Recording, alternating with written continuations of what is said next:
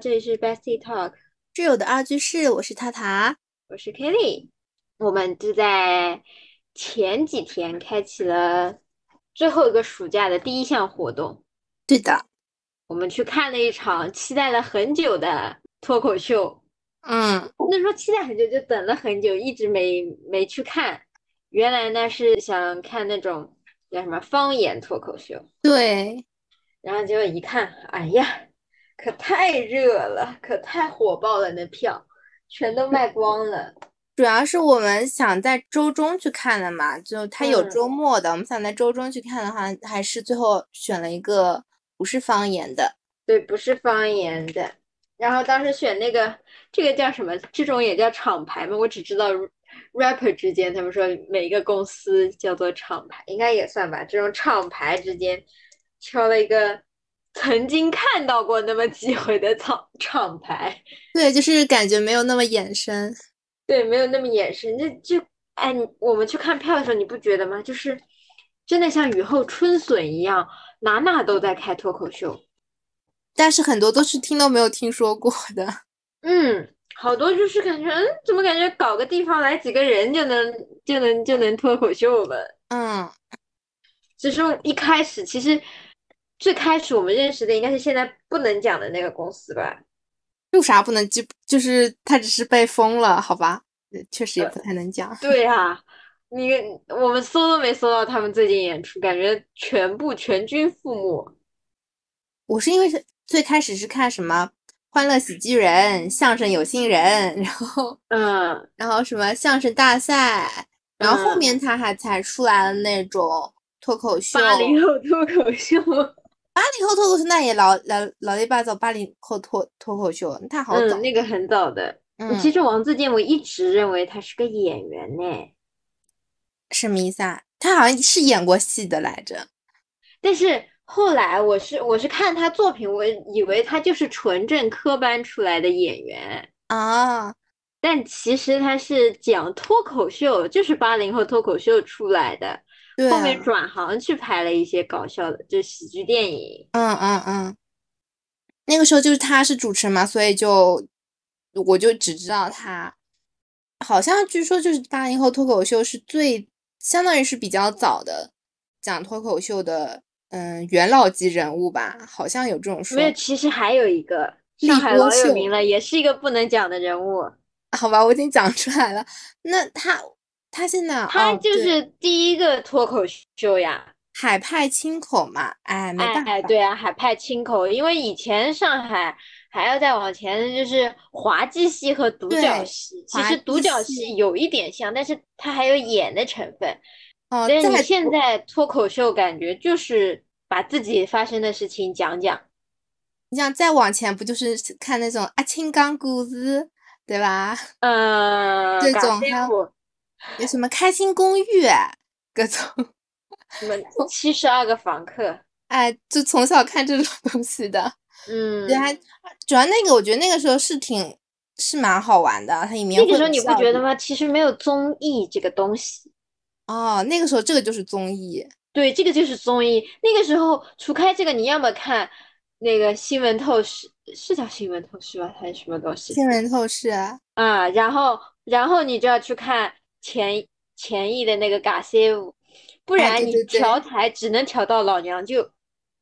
老娘舅，我以前很喜欢看。我肯定就选择看嘎西舞呀。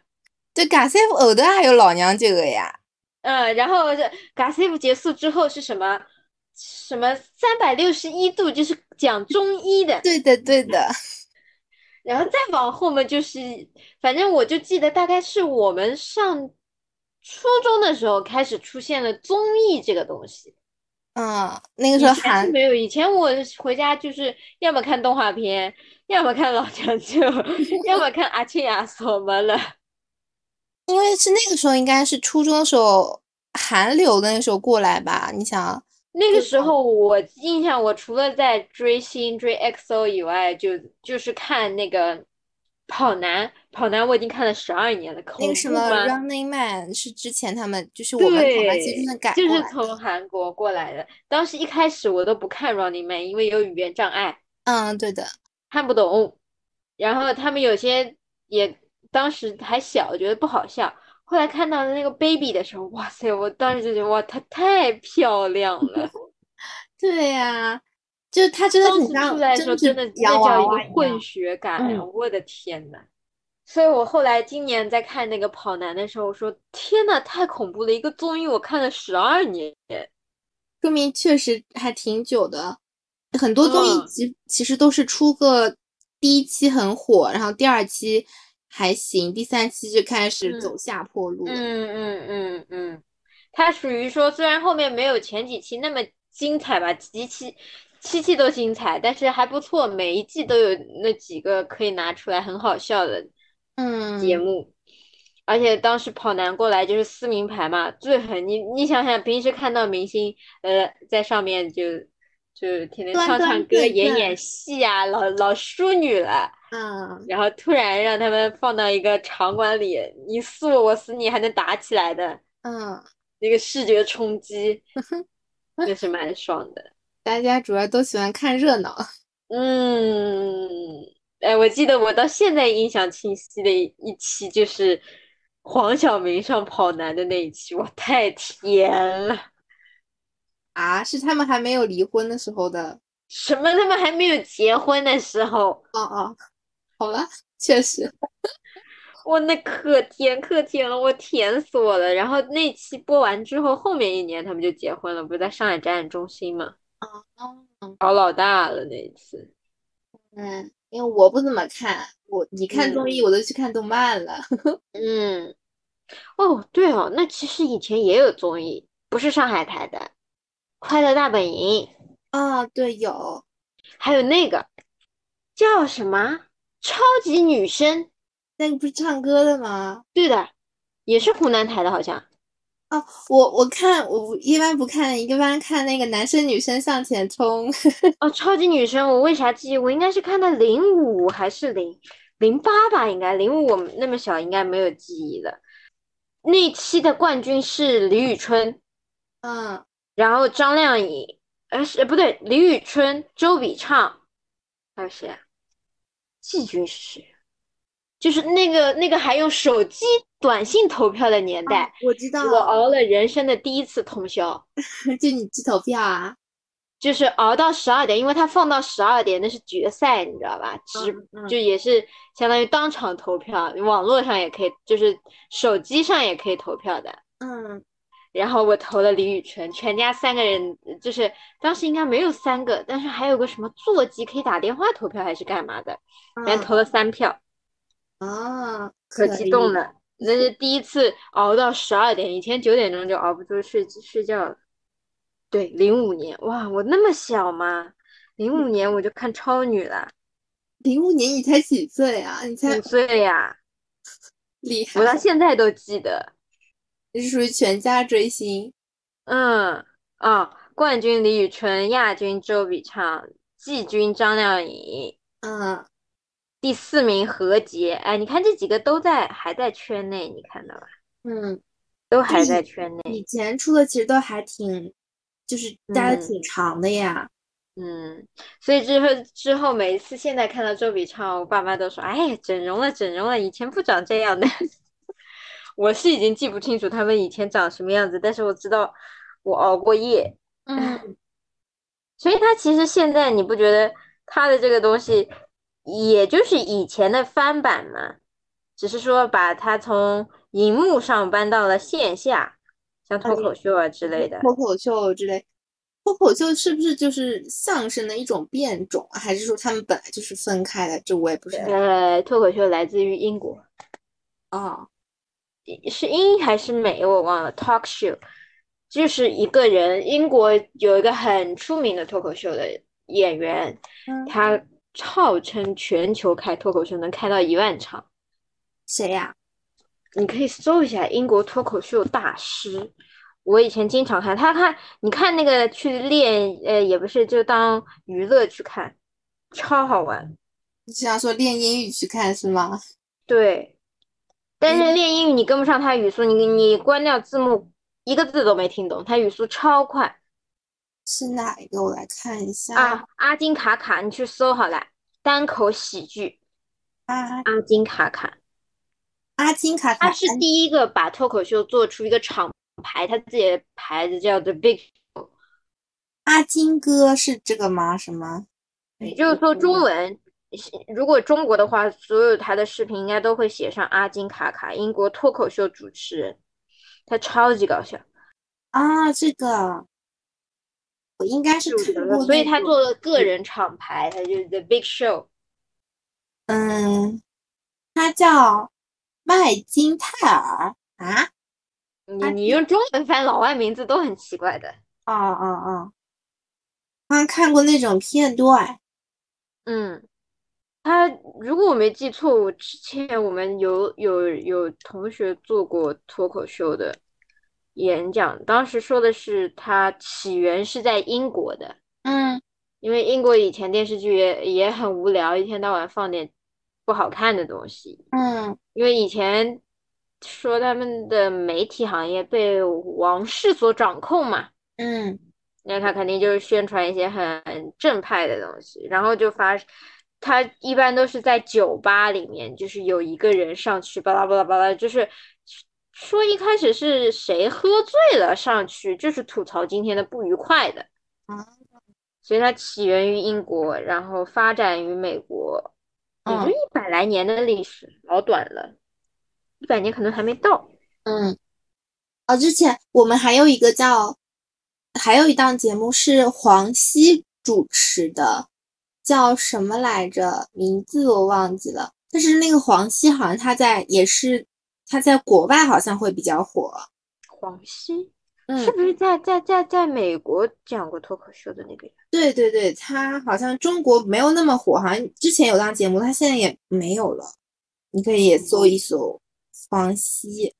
嗯。啊是啊，他有档节目叫是真的吗？哦，好像我应该没怎么多看过吧。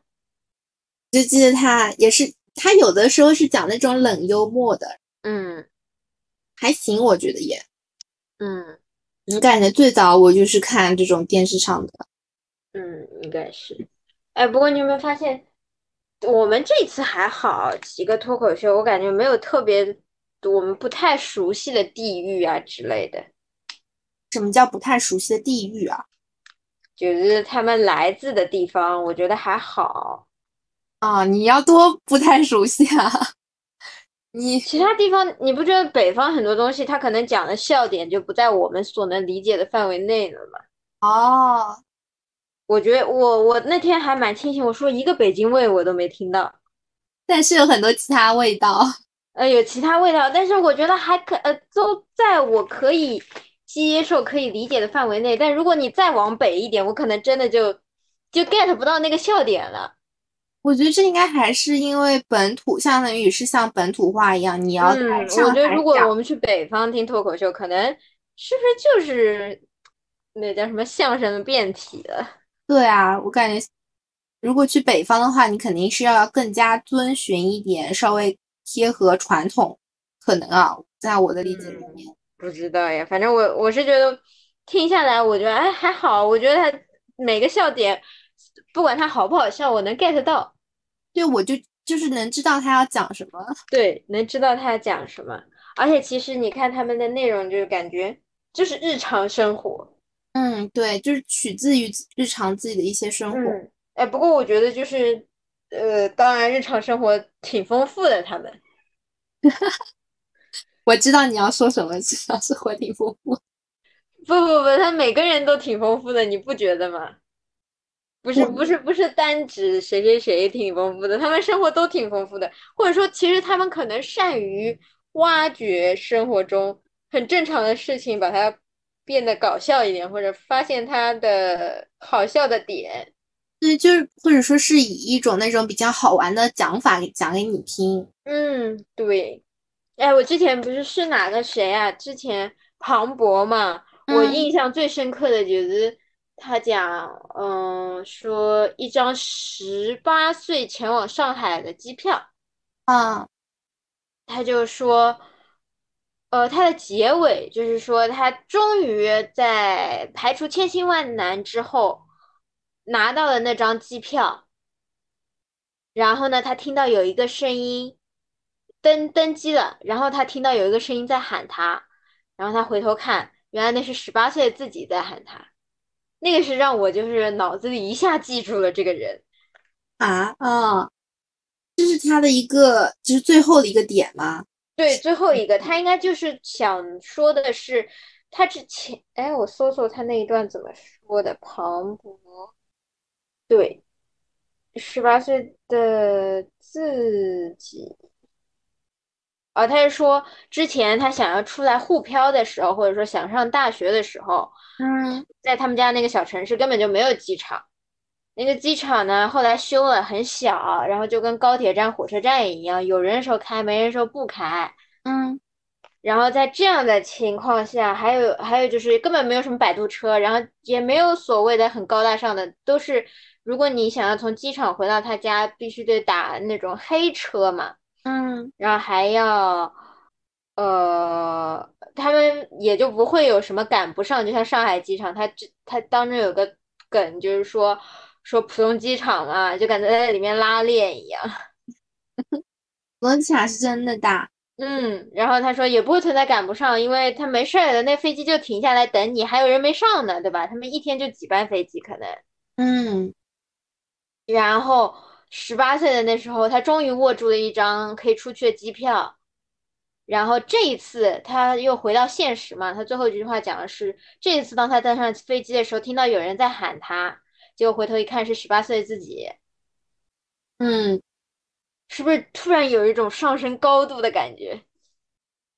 可能我我不太 get 到这个这个点。你可以去看他那个视频，我当时觉得哇，讲的真好。我看脱口秀，大多数是在要么在电视上看，要么就是网上不是它会有稍微剪辑过一点那种个人的那种小片段嘛。嗯，我一般我记得好像好几个晚上，就是大晚上大半夜睡不着，在那儿放脱口秀，然后 越来越睡不着。我本来是想跟他说，哎，我听一会儿就比较有趣的东西，然后可以让我睡着嘛。然后发现我就是脑子。他们讲的时候，就我就会想，就跟着他听，然后呢，就更加是越来越兴奋，越来越兴奋。本来是关着灯，在那手机就单放着，我也不用看屏幕什么的。然后呢，听着听着，我想想，哎，开着灯，然后继续看，看看屏幕，边看他那个边讲。嗯，就有有一些我觉得还是蛮好玩的。所以就没有体验过，想去线下尝试一下。嗯，我之前认认知，我觉得脱口秀就就是谁啊，李诞，然后还有那个妈妈叫什么傅傅首尔，首尔他是奇葩说里面比较，对他其实是辩论，但是我觉得他其他很适合讲脱口秀，对他讲的道理都是很有很直白，对对对，然后还有就是杨笠，就是那个讲。讲讲男女对立的，不是被男的在微博上乱骂的那个，嗯，讲女权的那个，嗯，对，讲女权的那个，是他的那个我印象最深刻，到现在能立刻跳到我脑子里，就是他弟说，呃，他弟说什么，他以后一定要有孩子还是什么来着？嗯，然后杨丽说，你有没有孩子我不知道，但我一定知道我的孩子是我的孩子。啊，这种我生的孩子是我的孩子，嗯，对吧？你有没有孩子？那不确定，但是我就记得这一句，应该他这个也是网上你就刷屏你可以看见的那种，嗯，就是伦理笑话嘛，就是嗯，再往后就就是我在哪个在小红书上就随便看视频的时候。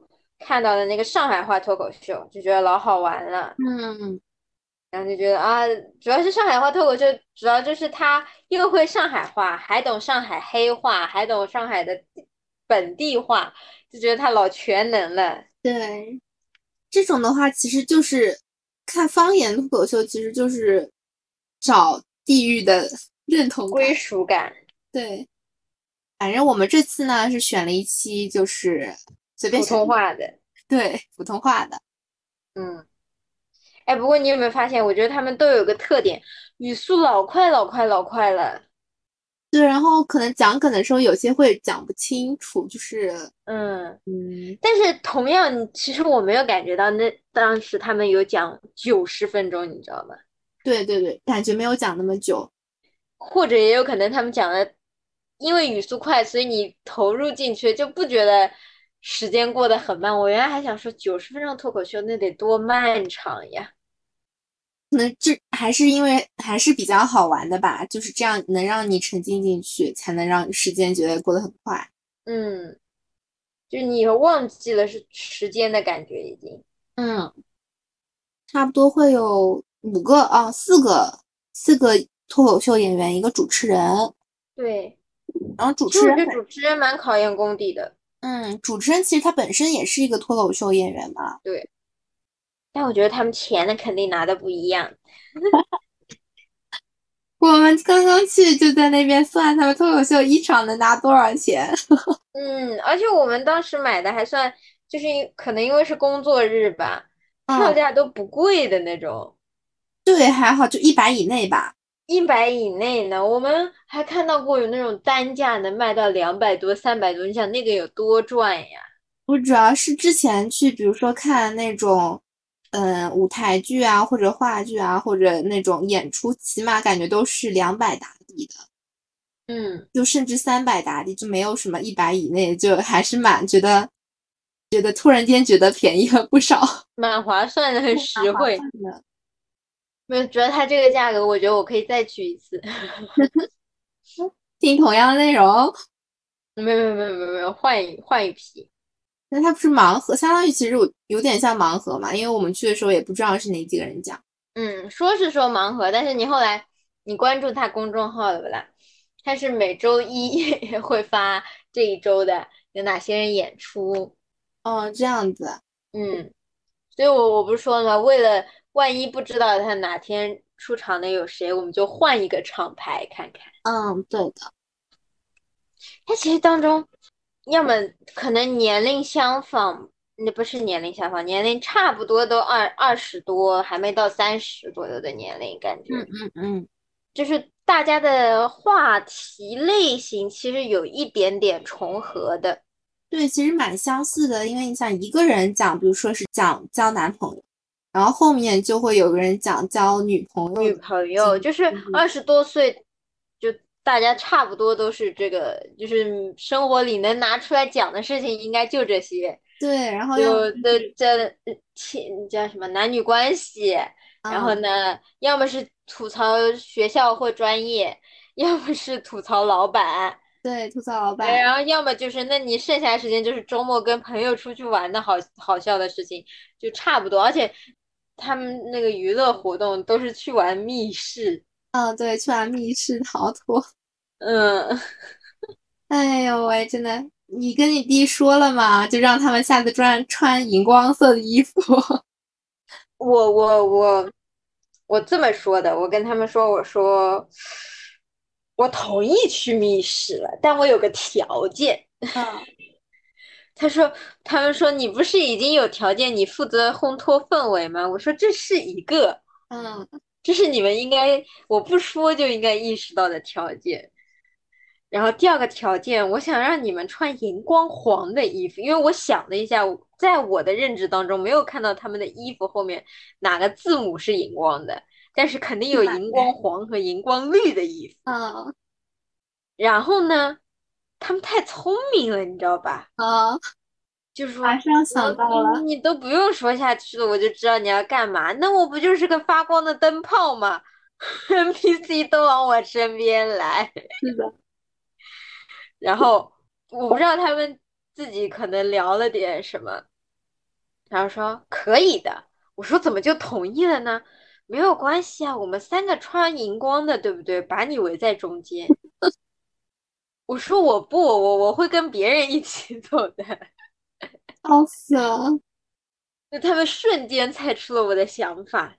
他说：“你是不是想让那 NPC 都往我们来？没事，我们到时候穿着衣服说来来来，中间还有一个。”哎呀，所以这个这个确实是我觉得那天还蛮好玩的。嗯，就是荧光黄导致了他在 在密室里的一些奇特遭遇，嗯，就是其他几条线 NPC 消失了，全往一条线来。本来全往一条线，全往中路来了。全部来说，其实我觉得 NPC 也蛮轻松的，以前都是摸黑的，不知道啥时候来。哎，这一次来了个指明灯。嗯，我比较喜欢的一个点是因为是主持人开场的时候讲的那个，就是他讲的那个说，呃，有些男的就是坐正当中，然后呢手嘛就抱，就是他叫什么，双手环臂放在胸前。就像评委一样，然后也不全场也不笑，就一直直勾勾的盯着。对，就是在开场的时候就会让你说放松一点。其实我们放松也是缓解我们的紧张和演员的紧张。因为他好像本身就是那种心理学专业，虽然他后面又讲了一个点让我有点那啥，但是这个点我觉得他讲的还蛮不错的。就是说，其实环臂就是一种防卫的姿态嘛，你没有办法。在完毕的情况下，然后你不觉得他描述那大哥肯定长相不是说小奶狗啊，那那种奶奶的，肯定是那种严肃类型的。对，严肃类型的大哥，不然怎么可能那么恐怖呢？其实我脑中脑补的，你知道是谁的脸吗？谁啊？高启强。哦，我觉得那个场面就很恐怖，你知道吗？环臂，然后就坐第一排看着你，你讲吧。其实我觉得他们讲这种段子，可能有些是为了就是烘托气氛，不一定是有真的有这样的一个人。但是我就是他这样讲出来，会觉得很有代入感，就你能马上 get 到他的意思。我觉得这还挺好的。是，而且还有个问题是，其实环臂不一定是因为防御姿态，还有可能是因为我冷。真的，如果你脱口秀敞开的比较冷，然后。我自己身上衣服也穿的比较少的话，确实要环臂才能让我暖和一点。嗯，但是哦，那天你冷吗？我有一点点。好吧，我那天是觉得还好。还有那个啥，我还记得就是当时他说，就是有一个第几个我忘了第几个，他讲他大学专业那个。啊，对对，倒数就讲语言那个。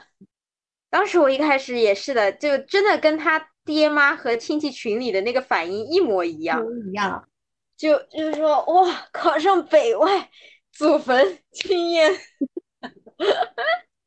然后问专业北外什么专业啊？我觉得我我当时其实一开始我对那个演讲者的猜测，我觉得他最多也就是何炅那种阿拉伯语专业呗。啊。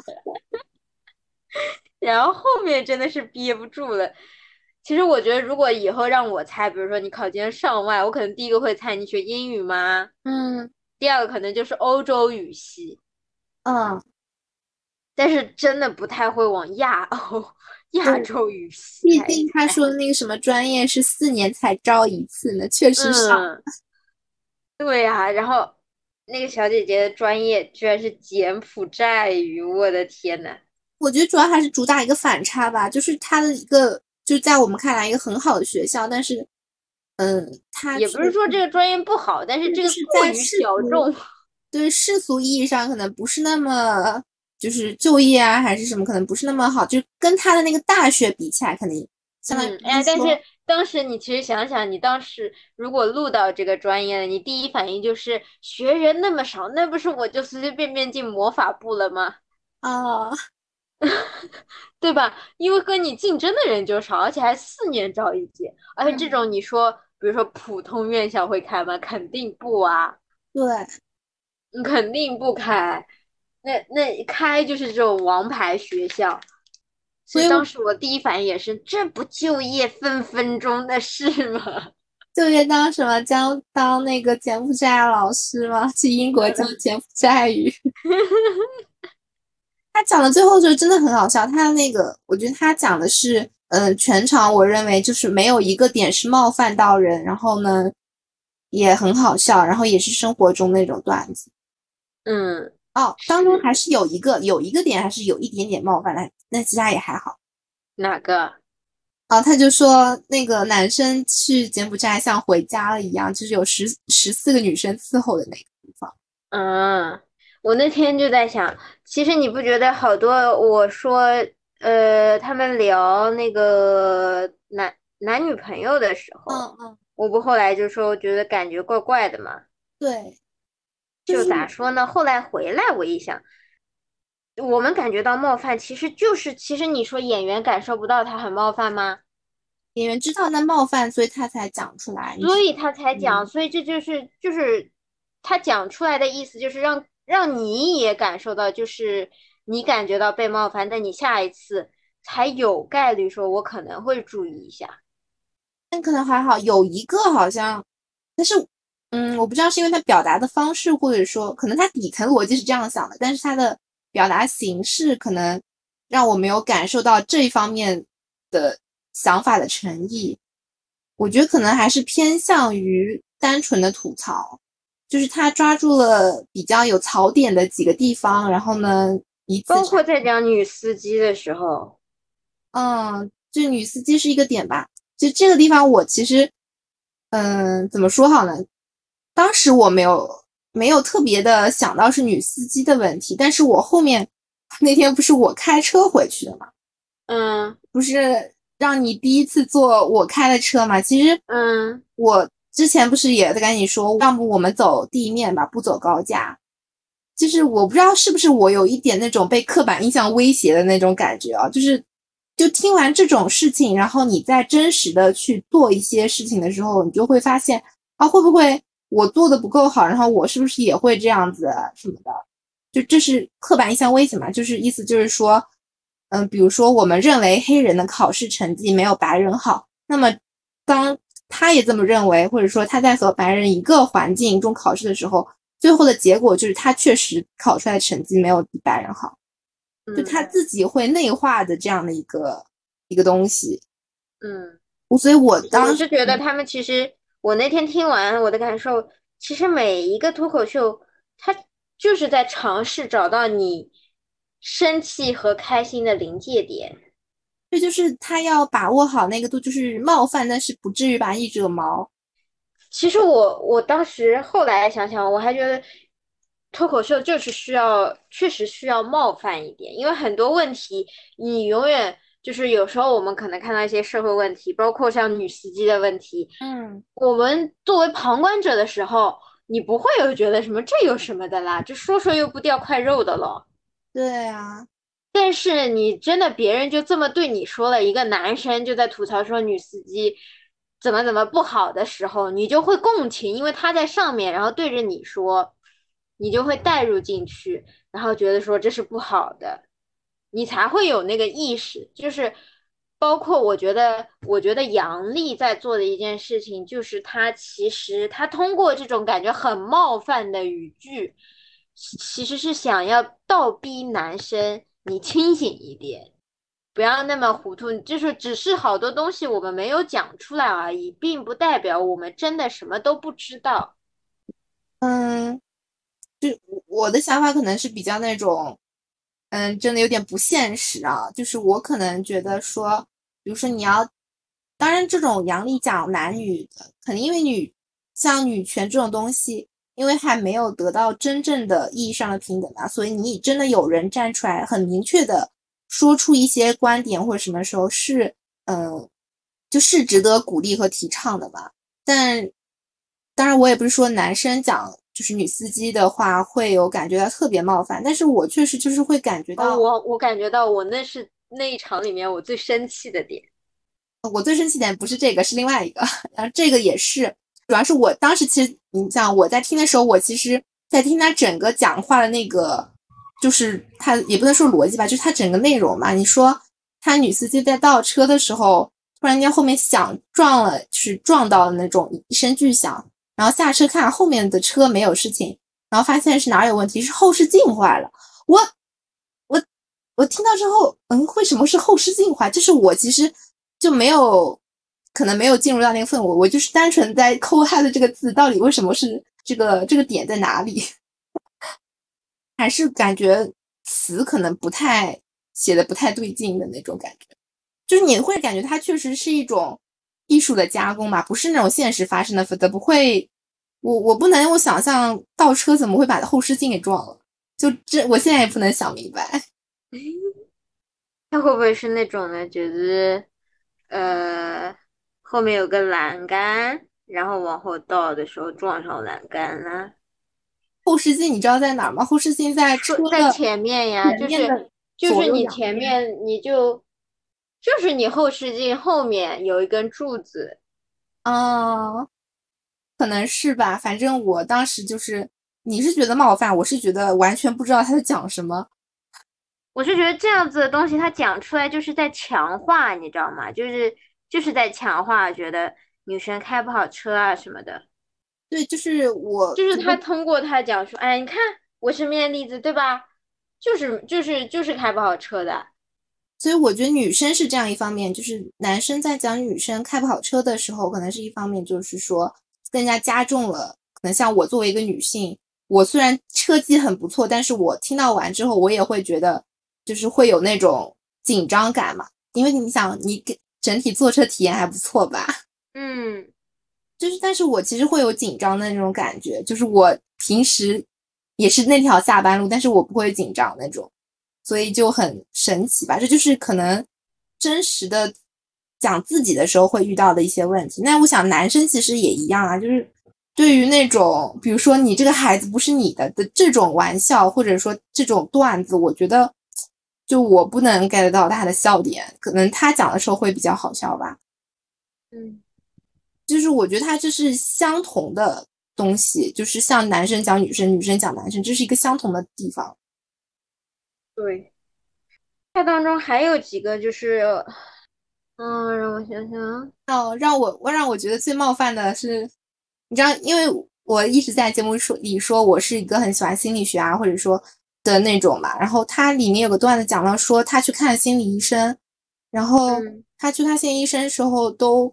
拿了号之后都不敢和别人是什么讲话还是怎么样？因为他说你要知道，你周围现在排着的可都是精神病人。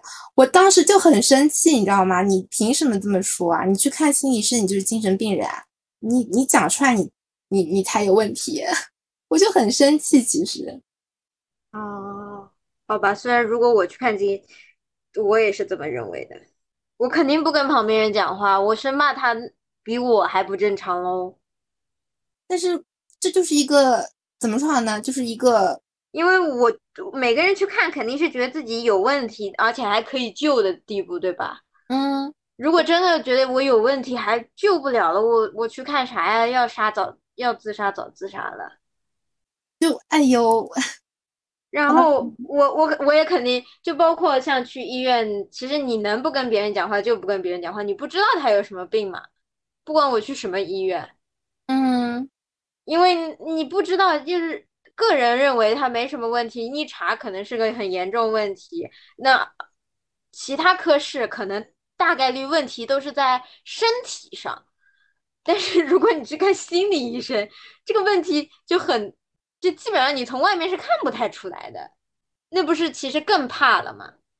嗯啊，你就是作为你你的这样的一个角度是这样子想的，嗯，就我就更怕了呀，我就生怕说，因为。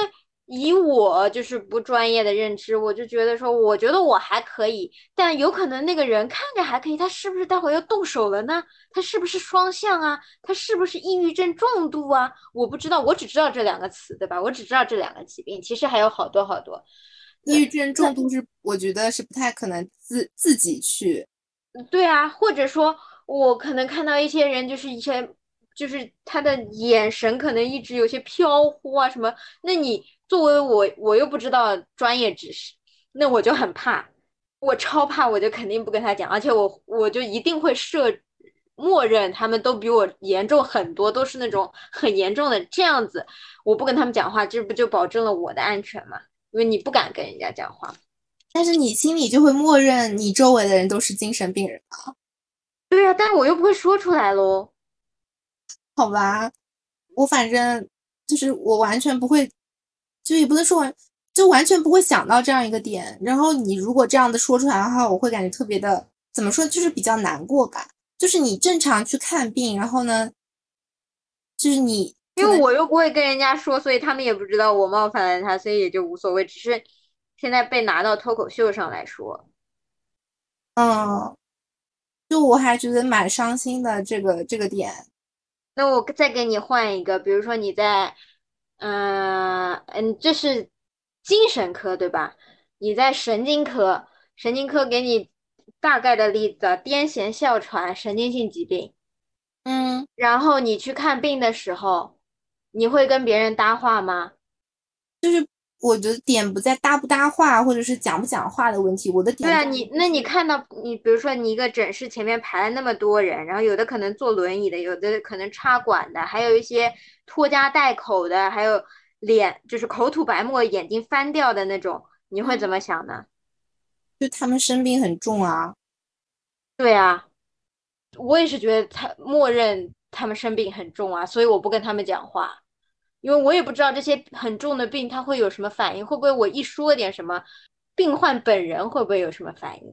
第二是病患家属会不会有什么反应，我都无法预测啊。那我就不说话了呀。我的这个前提就是，比如说你去那些科室，你是看到人家人坐轮椅或者口吐白沫或者怎么样，或者行动不便，然后你会才会觉得说他是有问题。对啊，那是因为这些病是外外显的，不是吗？对啊，那心理性疾病它怎么外显呢？它要是外显了，这人不是已经很严重了吗？心理性疾病就是它隐性啊，不显出来呀。你不跟他沟通，你怎么知道这个人有心理性疾病呢？比如说双向的患者，之前有碰到过双向的同学，你根本看他怎么看出来是双向呢？看不出啊。就其实你不知道他是双向的时候，你也根本不理解他为什么突然就哭了。嗯，然后你看不出来，那你是不是当知道了说他有问题的时候，你就那我最好能不让他突然发病的方式就是不跟他讲话。那你的点还是在于跟跟他讲话嘛？我的点在于他的默认的点是不是周围人全部都是精神？那你来看病不都是有病吗？就是。嗯，再次说明一下，就是你去看心理科是不一定说明你是有病的，你是正常人，你也可以去看。就是你对呀，那我也是觉得心理有问题呀，确实不一定诊断出来，可能说我一定是抑郁症啊什么。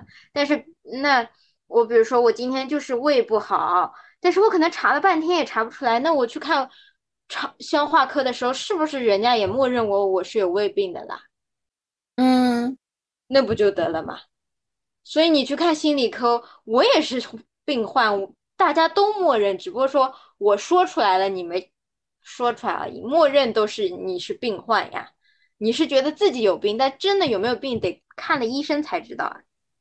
嗯，嗯，反正就是，如果是在这个一个明的点，我的顾忌是在于，就是会更加加重于对于的，就是心理相关疾病的偏见吧。就是我是这样想的，嗯，其实因为像我，嗯，其实我一直认为心理的偏见怎么说呢？一是我们社会观念的不对，二是没有有效的治疗方式，或者是普及的不够全。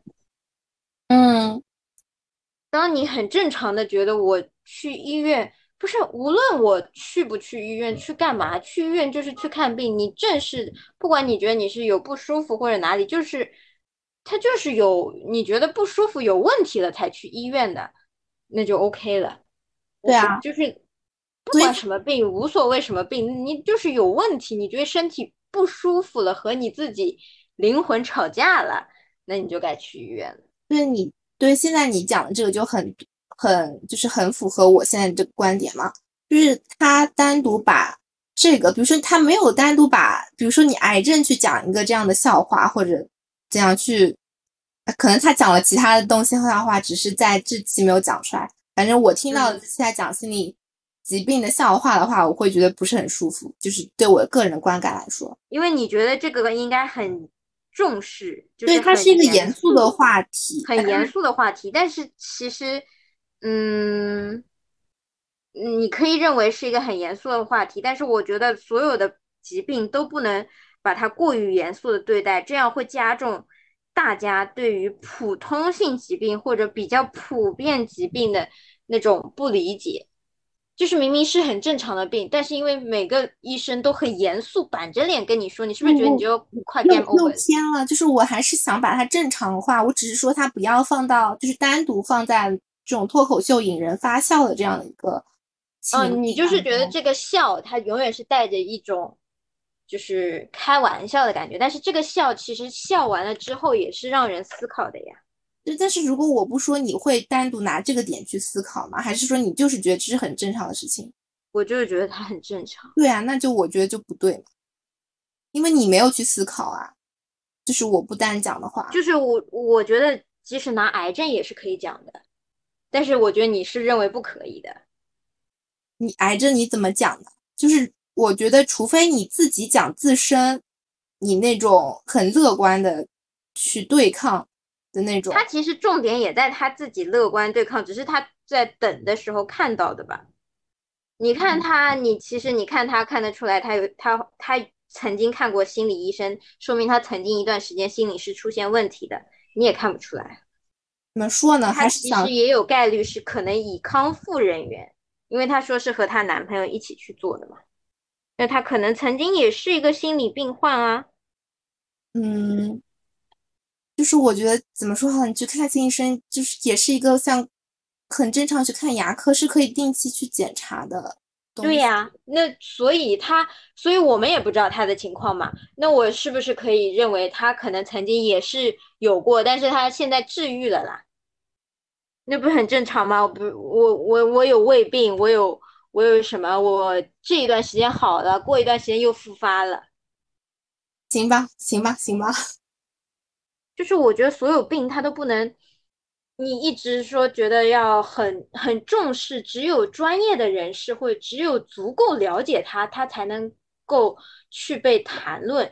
这样子的话，就知识越少的人越会不求医，因为他觉得我不懂医术，我为什么要相信你说的呢？这样他可能很多时候就不能理解医生。就就比如说上次那本书，那爸妈他就是。没有知识，所以他不能够理解医生为什么要这么做。那如何让一种疾病或者说各种各样的疾病被所有人都知道？其实你就是要把它变得通俗易懂，不要搞得那么高深莫测，不要觉得只有你拥有一个非常对的三观才能去评价这个病。那这样子，社会上的人不可能每个人三观都完全按照书本上长的呀。嗯，这段是没问题。那你这样子之后，那就越来越少的人。那按理说，其实医生很多时候，像很多医生，包括整容，就是美容整形科的医生，是不受其他科医生待见的。那你说其他科医生的三观有问题吗？那他也不配谈美容吗？不是的吧？包括美容，其实以前好多长辈，你可以去问他们。非常不理解美容为什么就是整形为什么要开在医院里面？老人的三观可能这种只有做特殊行业的女的才会需要去做这种整形，因为他们可能要提高自己的什么其他的收入啊之类的。但是后来你跟他们科普了，说没有的，你出车祸了。你你出车祸了，然后也可以去做整形的，帮你植皮，包括你秃脱发了也可以去做的。当他变得不需要再用非常高深的三观去评价的时候，这个病就走入民间了。那大家就会觉得，哦，这个人去做整形，他没事，他有可能皮肤有炎症呢。嗯，可能就是你你是说，因为你一定要求所有人都很超强三观去。对待一个病的时候，你会过得很累。你会，如果你是医生，你会觉得，哇，这个这个病人在瞎瞎搞什么东西啊，一点态度都没有的。可能某个孩妈妈陪着孩子来说，这个妈妈在干嘛？她到底懂不懂心理呀？嗯，也不是，不是，我想表达的不是这样子的。我的意思是，他没有回正，就是他他可以戏谑，可以怎么样，但是他一定要回正，就是他最后需要摆正，对于。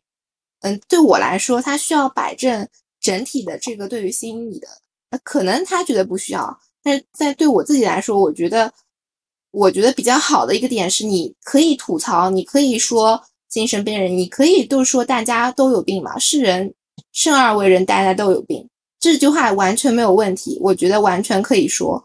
但是问题就在于你，可能我觉得就是你最后需要往积极向上的方面去引，就是我这样的一个观点。对呀，你你就是觉得一定要只要谈到心里了，那个人最后一定要是积极向上的，但是那不是你呀，不是不是说最后一定要积极向上，我只是你一定要就是不要污名化心理学对对，他最后导向不要对呀，但是人家认知没有。有你三观这么严重呀，没有那么正确呀。嗯，所以说我我觉得不是说三观正不正确或者怎么样，我觉得他没有意识到，他觉得这个很正常呀。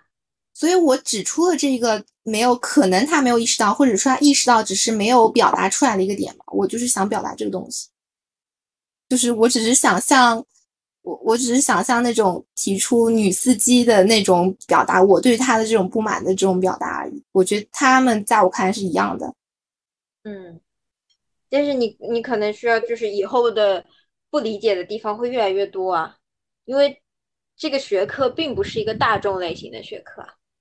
对，所以我就是能在比如说我能看到的时候，比如说跟你，哎，你记得主持人说了吗？他回家都不知道跟爸妈怎么怎么怎么怎么介绍他的学科，不是说了吗？你学心理的，你知道我现在心里在想什么吗？那你想，就这个学科已经发展了十多年、二十几年、几十年，他大众对他的这个观感还是停留在了啊，你是不是能读心啊？啊，你是不是能看到我心里在想什么？对，还有甚至以前我听过，也是有有一个就是类似于亲戚读了心理学，他应该读的还可能是心理咨询那种培训班吧。嗯，然后回回到回到乡下就会说，来给我算一卦，啊，觉得你是算命的嘛，说我今年会不会发财？嗯。这个就是认知，就是你得接受大众，就是什么层次都有。我知道我能接受，所以我说，只是在我能够传达的地方，比如说我跟你跟你传达的时候，我需要传达下我的理解的东西。就可能我现在理解也不能说特别的深刻或者怎么样，只是我在表达一些我的观点吧。就是我希望他能够朝着怎么样去一个理想化的状态。嗯。还有个 bug 就是几十年没有发展起来的行业，可能还是要问问开山鼻祖咋想的。嗯，我觉得这个还是跟本土的一些东西有关系，还是。对啊，我就是说本土的开山鼻祖咋想的？你是不是真的走了一条？因为其实每个国家都有自己的局限性。如那天不是我还跟你跟你说笑话一样，在那边讲说。算命是更加适合中国宝宝体质的心理咨询，心理咨询嘛，真的就是你现在你让年长的人说去心理咨询，他会默认问你心理咨询去哪？去医院？你有病等于你有病。但是比如说他们现在遇到一件事情了，我不知道选 A 还是选 B。如果你去算命，他说这叫正常的事情，但是。真正的，比如他他那个那段是这么说，他说心理咨询会告诉你说你这有问题那有问题，然后算命会告诉你说这都不是你的问题，这是你的床不对，这是你的位子不对，这是你的窗不对，或者说再怎么不行都不是你的不对，是因为你的前世不对，反正怎么地都不是你现在这个人不对。但是其实真正的心理咨询他也不会跟你说你哪里不对呀，他不会这样说啊，或者怎么样，所以我就。还有，你不觉得心理咨询就听起来，呃，没有那么的接地气？所有的心理咨询的人都觉得，就是如果你不学这个，你会不会觉得，首先心理咨询它需要预约这件事情，就拦住了，也或者说打破了一些人对于这是不是一个大众项目的认知？嗯，因为比如说你去医院看病。哦，我我我只要去排队就可以了，对吧？而且他每天都开，而心理咨询不是的。那换种说法，比如说我说社工呢，你会觉得他接地气吗？社工我也不知道是什么东西。社工我脑子里反映出来的等号是街道居委办。对啊，他现在就是像去街道居委办、去养老院、去。但是这样子，他必须面对的是群众，我就会觉得他很接地气。但是心理咨询，它从一开始他就抬高了自己的调性，那你必然是被人肯定会有误解的，因为你没有那么的接地气，你没有把所有东西都传下去，包括其实像以前癌症也很不接地气，但是为什么医院不是有免费的下乡义诊活动吗？嗯，在这样的活动中，他会把癌做成一个模型带到老人眼前，跟他说，就是这里有问题，对不对？你上面有个鼓。鼓包的地方就是你被打了一拳，好，我现在需要把你这个器官剖开，把这个东西拿掉，然后呢，再观察几天，看它有没有继续长出来。好，老人就听懂了。嗯，但是心理学你做不到这个这样子简化的解释，因为你一简化它就不对了，它就有一种偏见在里面了，就有可能过于极端了。但是其实很多，比如说在跟青少年做心理咨询工作的时候，就会其实会更多运用他们，比如说他们喜欢一个来访者，他可能喜欢很算命或者怎么样，那其实就会结合一些这方面的去，呃不是结合你们你们依靠的是来访者，就是一定要有人求助于你们，然后你会根据他因材施教，就是每一套每一个不同的嘛。但是你没有做到，你主动去面向大众，对他本来就不是一个主动面向，他就是，对，这就是你们认为我学了心理学，我就应该等着别人来找我。从某种程度上，他的理论就是别人应该来向我求救，对，是这样的，对吧？然后我作为一种，我从客观，可能是上帝视角，可能是什么视角，我来告诉他，引导你慢慢找到你自己的答案。那没有这样的一个什么上帝视角，可能只是。因为来访者自身是最大的，就他会知道。其实我一直很好奇，就是心理不管是任何一个机构，包括医院，为什么不去做一些向下的呢？你是指向下是指什么向下？就是免费的诊疗啊。有啊，我之前不是有一期跟你说，其实有免费诊疗啊。你像很多的抗，就是抗震救灾的时候，或者说一些都是免费的。但是你知道抗震救灾零八年有多少人去就诊的心理咨询吗？没，很少，百分之二十都不到。很大一部分是因为他们在底底下压的太久了，或者亲眼见到了之后，是特地派人来指，就告诉你你必须要去做才去的。对啊，这个时候其实就是说我来，因为重大创伤性事件嘛，就是对啊。但是其他人没，难道没有创伤吗？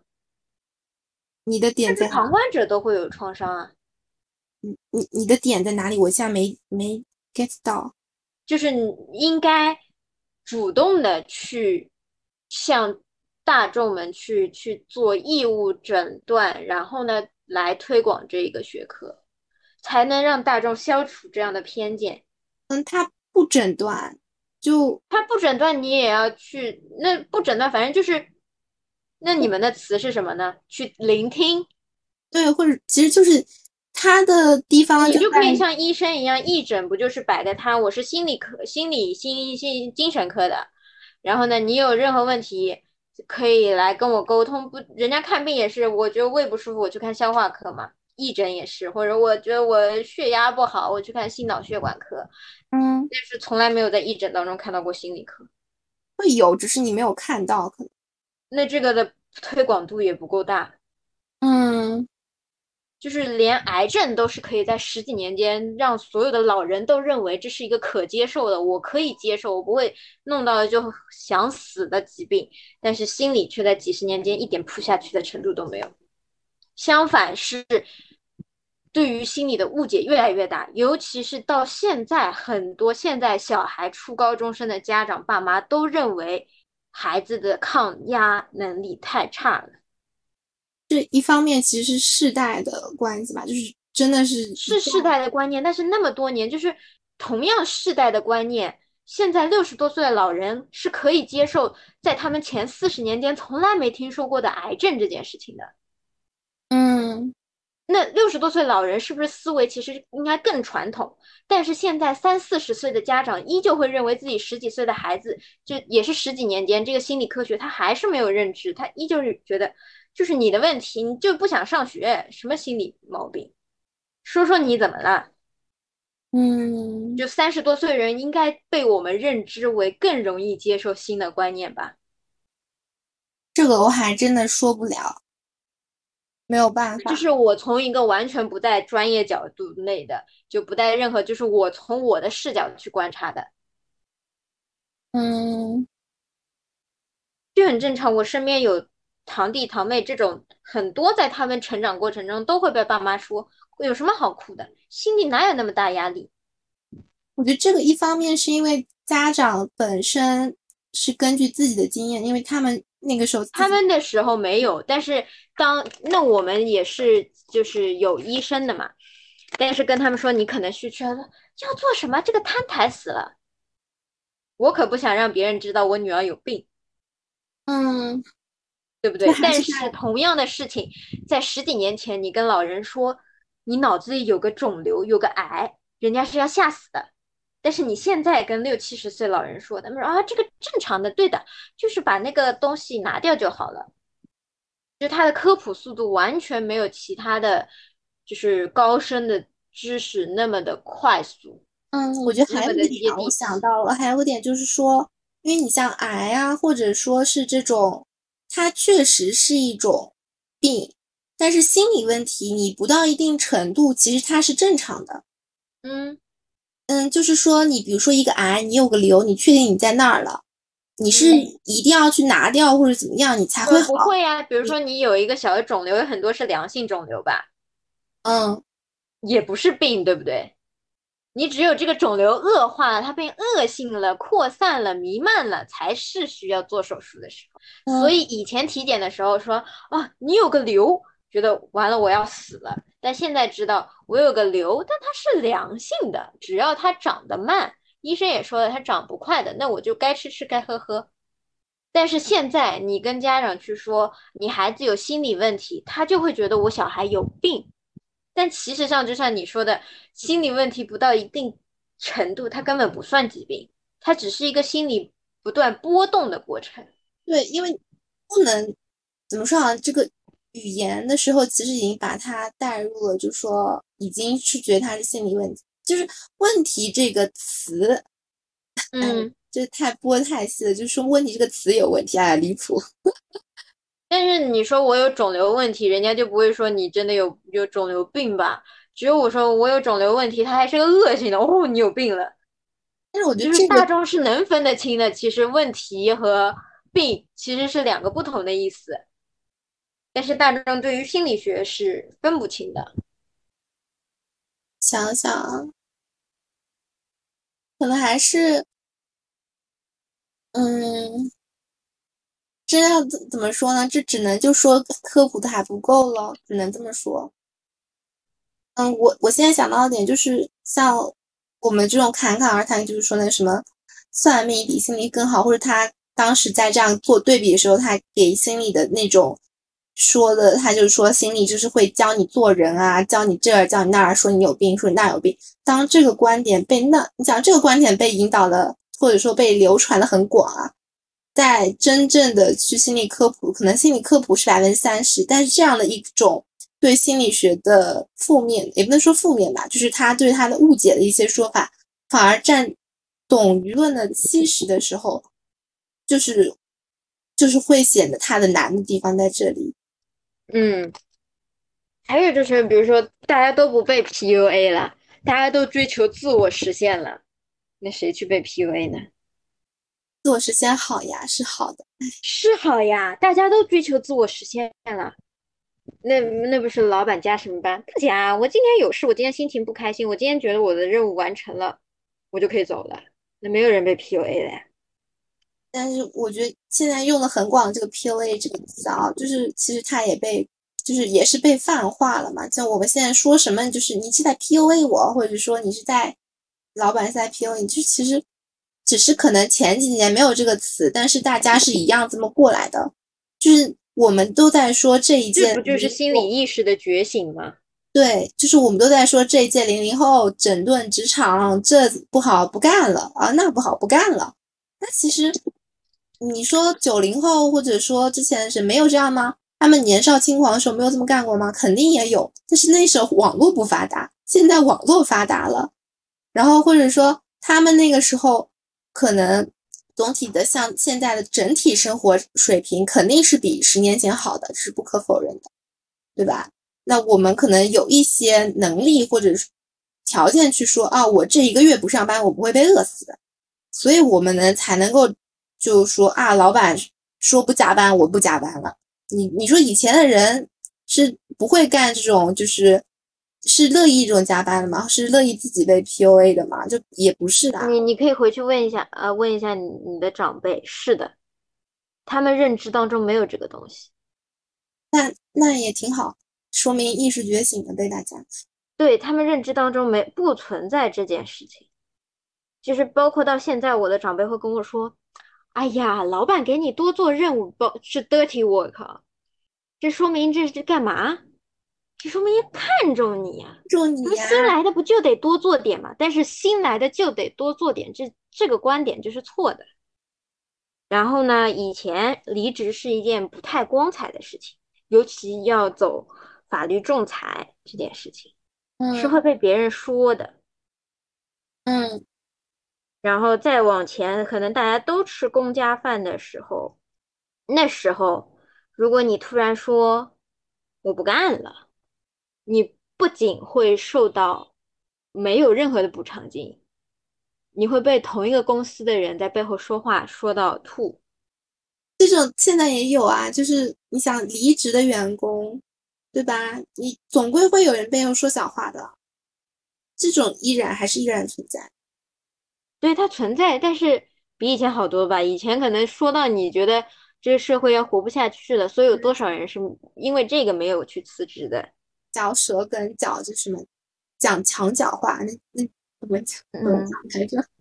哎呦，所以说他们的认知当中觉得这是很正常的一件事情，所以你现在去跟他们沟通，其实是存在一定代沟的，这就是代沟啊。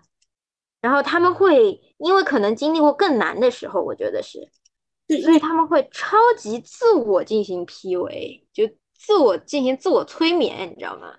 就是其实就是珍惜一段。一段东西吧，因为他们当时的移动成本就是或者说换的成本太大了。其实我们现在也是在考虑这种东西啊，就是你的成本和你的收益嘛。你你难道说一个人他如果辞职后啥工作没有了，他会辞职吗？也不会辞。现在就是就是他这个成本变低了。对，当时可能全部依赖于。就所有的收入全部依赖于这份工作的时候，嗯，那你可能就没有那么轻易的说，我想走就走了。哦，我正好我今天在讲什么，就在讲说要不要租房。他们就我妈同事一个女儿嘛，是就住的比较远。她说，到底是选择一个就是家旁边的工作，还是说另外租一个房子？去就是找一个更加好一点、有晋升空间的工作嘛。然后我就跟我爸妈说，那肯定租房子啊，你肯定选一个有晋升空间的。然后以后可能还会，可能现在可能四五千，或者那以后可能你干个四五年、五六年，你可能就七八千、八九千过万了呀。这种不都是有晋升空间，不就是有这种的嘛？嗯，那我当时我跟他说，那我肯定让那个女生选的话，肯定让她选。去租一个房子嘛，虽然可能你也不要很贵客或者跟人家合租嘛，两千块钱应该租得到吧？我我不太清楚。然后我爸其实就在说，那是因为你就是你自己，就他们在想的是可能是我一定要得到这份工作生存的问题，然后你再跟他讲你要晋升的问题，他可能想不到要晋升的这个东西。对啊，就思维的不在一个一条一个层面上嘛。所以那个女生的父母就是说，你就在家。他们就是觉得我你有工作了，又不是说这个工作让你养不活自己，我一定要出去。对，但是是那这个就是为什么只那比如说我换一个，虽然不是我故意的，我换一个，呃，他们家是女儿是吧？嗯，如果是个男孩子呢？知道，这这就是真的是。这种问题就是真的是社会性别，就各种方面它都会加载到这个问题上。嗯，不能确定，就是如果那个是个男生，那个家长会不会说，哎，那你去租房子，反正你租你就算你赚四千，你房子租了两千，然后生活费再花了一千块钱，然后那你可以这份工作是有晋升空间，你去干。对，为什么他如果是这样子的情况，那他不是他的逻辑就是女孩子只要有一份工作，但是其他的高不高无所谓。对，但是男生可以让他去租房，是因为你要养家。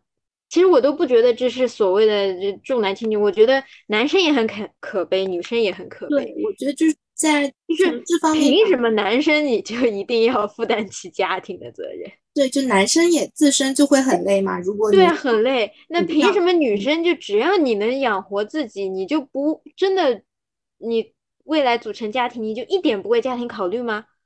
那你这样为家庭的贡献少？在讲究分配劳动分配的时候，那是不是自然男的就可以说你赚的比我少，你就应该多做点其他事情呢？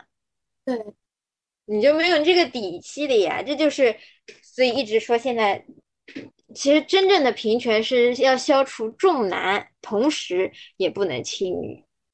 就重男不仅是说什么钱财上面这种事情，你钱财平分了，那你对男生的要求也下去点呀。对，就是。嗯，我看那个《易经》里面就是那本书嘛。哎，你一说他到了，他到这么快到了？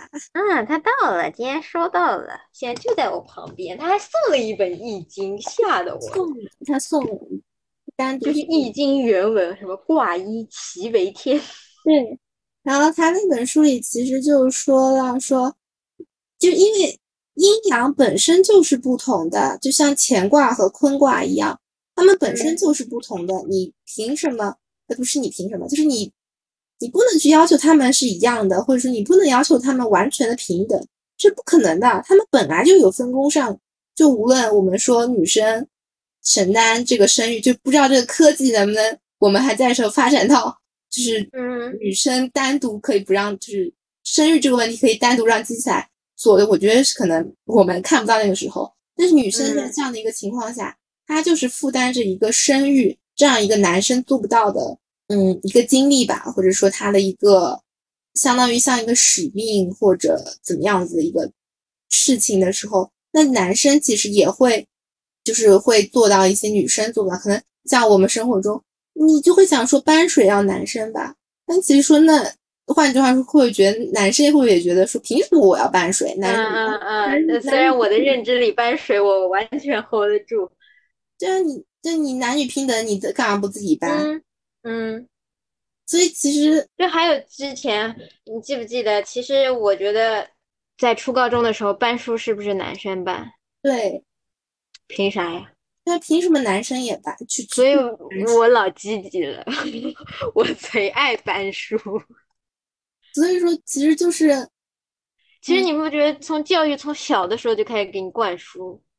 就男生也在一些可能，他也在被强化，对，他在去付出一些我们认为理所当然的就去的一些东西。当然，这因为条条件在那儿嘛，身体条件在那儿，就是确实比女生强壮嘛。你能一次能搬十本，女生一次搬五本，对吧？其实还是就是这这个让我想到一个点，就是这就是呃。哦，你应该不存在。你爸妈会跟你说你不要再运动了吗？你爸妈应该会跟你说快去运动运动吧。对，我们家都在运动。嗯，去运动运动吧。然后你比如说会对一些北方的女孩子，虽然她可能因为北方骨架大嘛，通常来说，但是她可能身高矮的情况下，就显得她比较壮实。嗯，那这样的女生会不会？就要评价说，哎，这长得没什么女生的样子。嗯，这就是我现在去健身房遇到的阻力。就是我妈的认知当中，我去健身房是为了举铁。然后我跟她说我是去上跑步机的，她说跑步机也是会把你练粗的，练的五大三粗干嘛？我说为什么女生不能练的五大三粗？她说女生练的五大三粗没有人要。我说我要有谁要？不是，问题是。女生其实很难练的五大三粗，就是如果你骨架不是那样子的话。对呀，但是现在很多人在练，对不对？其实我们付出的努力要比男生更多吧？嗯，而且其实很漂亮。啊，我以为你要说的是女生可以被说帅，但是男生不能被说漂亮的这个点。没有，就是我妈认为女生不能被说结实和壮啊，她一定要柔弱。对，也不一定要柔弱，因为她就是一定要有一个女生样子。那她的女生样子是什么呢？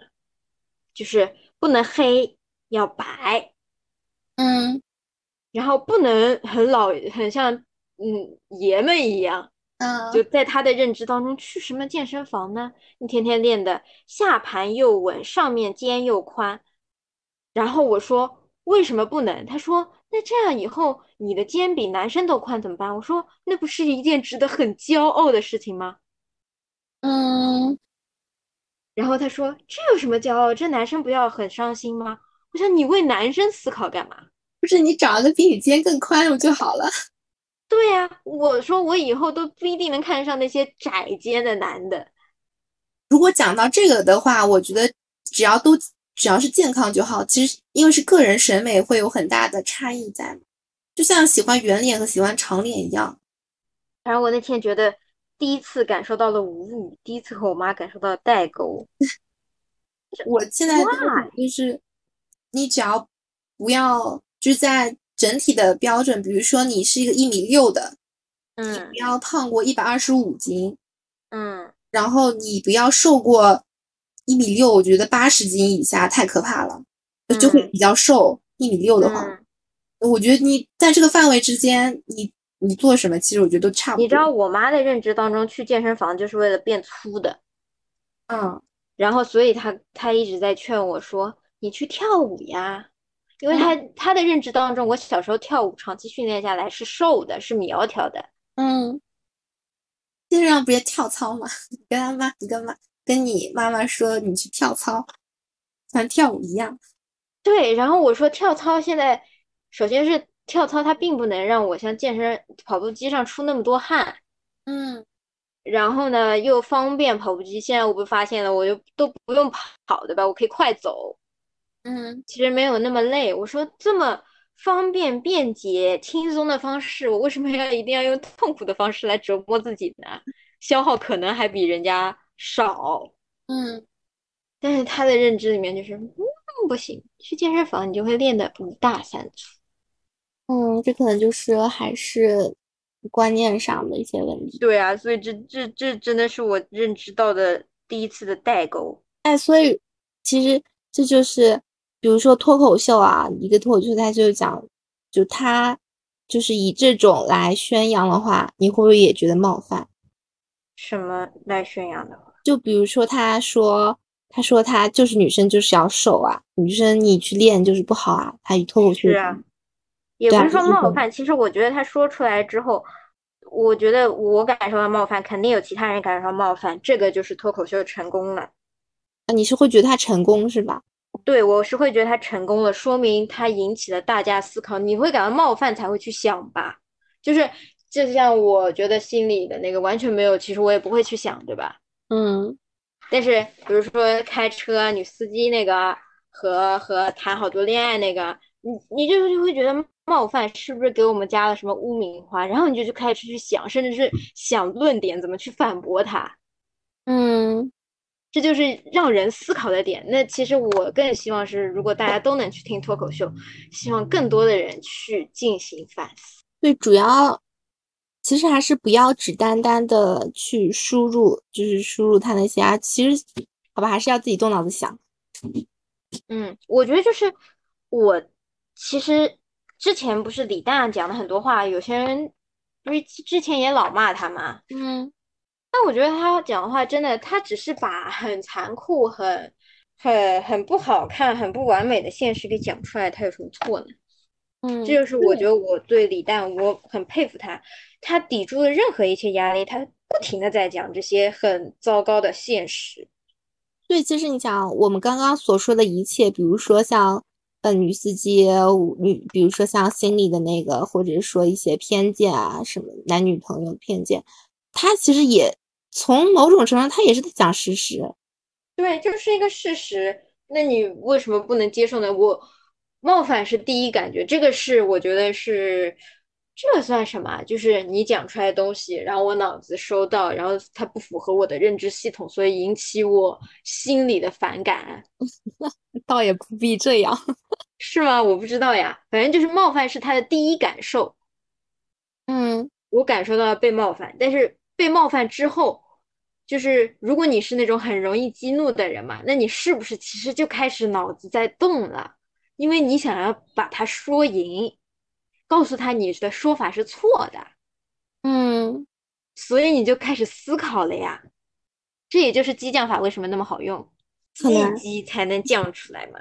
我不知道有没有这种可能啊，就是说在你讲一个问题的时候，其实你就是你把它的反面也讲出来。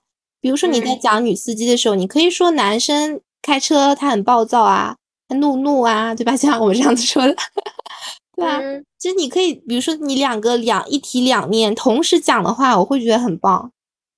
但我不知道是不是有这样的一个这个话术，或者说他这个脱口秀他这个技术，比如说在现场临场发挥的时候，是能不能起到这样的一个好笑的效果？就是比如说他俩一起讲出来。哎，如果你都讲了，你不觉得你的身份变成了一种和事佬吗？对，其实这就是另外一个，就是就是还有和事佬会让人讨厌的。就是还有个点，就是说，如果你要去讲一个东西，你一定要有偏见。就无论你这偏见偏的多离谱，就是你才是那才是你站的观点。如果你想要出效果，我觉得这个是跟表演形式有关。嗯，如果你在课堂上一个老师这么说，是不是被学生骂死了？对，对吧？那课堂上因为什么？我要传递知识的准确性，嗯，和公正性，那我需要正反都讲。包括我们高考写议论文，是不是你正面讲讲一那个我们语文老师不是天天说嘛，一定要讲反面的。对，这是体现你思维的正确性。但是在一种表演形式上，我觉得可能出效果就需要你站侧重一方面去站队。哎，那从我们最后这样讲的点，那其实他讲的，比如说，因为一其中一个女生讲男生的爹味啊，或者说年下的没有钱啊。呃，另外一个男生讲女生的作啊，或者说那种，其实那从某种程度上，他们在同一场讲的话，其实一体两面喽。对呀，就是男生视角和女生视角嘛。就上一次我们不是说换位了嘛？嗯，就换个位，我可能觉得，哎，男生怎么不给我花钱？哎，我之前听到过一个笑话，也不是个笑话，蛮好玩的。他说。有个女生，男男朋友今天赚一千块，然后回家问说，呃呃，就是问了一样的，说，呃，我是谁的宝贝呀？哦，你最爱谁呀？然后后面又跟了一句，你今天赚钱愿意给我花多少？嗯，是不是死亡问题？对。然后男孩子就说，我可以给你四六分。嗯。然后他还解释，我觉得我多给你一成是因为我对你的爱。然后他说，那你为什么不给我全部？你是不是不爱我了？好吧，可能我自己身上没发生过，所以我不能够理解为什么要全部都要。这就是人的认知嘛。其实我我也不能理解，我其实甚至都不会问你会不会给钱给我。对，所以所以其实讲的时候，我其实不太能够，可能真的会遇到这样的人吧。就真的女生是这样子的，然后真的有的会有的，而且这个也是社会形态导致的。对，因为会有越来越多，你会发现是不是？就那种小视频上面，就可能家境非常好的一些，人家可能时不时送个礼物啊，甚至是非常恩爱的一些。现在好的也看得到，坏的也看得到嘛。对。然后，哎，这种视频流量会比一般性坏的流量要好。然后大家都去转发给自己男朋友或者女朋友，说看我也要这样。对，转发，我觉得如果你是就是比如说你意识到其实你也不需要这个东西，但你只是觉得好玩，想要促促一啊，嗯，我觉得没有问题。对。但是恐怖的一点就在于，现在有的女生是受这种视频的影响，她就认为你一定要给我的，就是你该给我的，你该的。对，就像我一那这，请问这个的流量是从哪来？其实后面还是有人在操控的呀。嗯，还是像我们上期，也就是说，还是最后有，也不是上上前几期。哎，没办法，还是说真的要自己擦亮眼睛。嗯，就我觉得视角不同，所以他们的所所有就不管冒犯不冒犯点，确实让我看到男生视角女生和女生视角男生。对，就是他们交的那个男朋友或者他们交的那个女朋友，女朋友的现实的可能真实的发生过的事情，我觉得还是蛮好玩的，就是因为这种就属于相当于我白嫖了别人的经验，哎，嗯，就是有一种我。就是我打游戏打怪，然后呢，明明我没有那么厉害，结果被队友带飞的那种感觉。提前体验就像提前体验，然后就自己遇到的时候，哦，这件事我遇到过，你是不是觉得哇，我好厉害？嗯，对的，是，所以就是我们就一开始就说了嘛，虽然它会有一些小小的那个觉得它不好，但总体来说它其实还是很不错的，性价比超高。嗯，而且我就是。我会认为，如果之后有谁跟我说你要去看脱口秀，我可能会跟他说，你先做好一个包容的心态再去。对，其实会有一些点吧，我觉得很正常。就是我觉得被冒犯，其实就说明了他背后的真相并没有那么的乐观。